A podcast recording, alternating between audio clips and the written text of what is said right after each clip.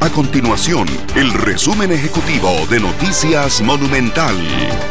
Hola, mi nombre es Alejandro Meléndez y estas son las informaciones más importantes del día en Noticias Monumental. La Cámara de Empresarios del Combustible proyecta que los conductores llegan a gastar hasta un 30% más en hidrocarburos cuando enfrentan más presas de lo normal. En los últimos días, el cierre del puente sobre el Bajo Los Ledesma incrementó la afluencia de vehículos por las principales vías de comunicación hacia la capital, lo cual incrementa el tiempo de traslado. Tome nota si usted circula regularmente por el sector de Calle Blancos, ya que entre este jueves y el domingo se va a cerrar el paso por la calle 41 en las inmediaciones de Cofasa para la reubicación de servicios públicos necesarios para avanzar con las obras de circunvalación norte. Estas labores obligarán al cierre del paso vehicular durante las 24 horas, por lo que se solicita hacer uso de rutas alternas.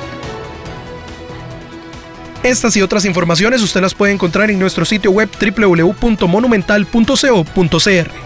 Nuestro compromiso es mantener a Costa Rica informada. Esto fue el resumen ejecutivo de Noticias Monumental.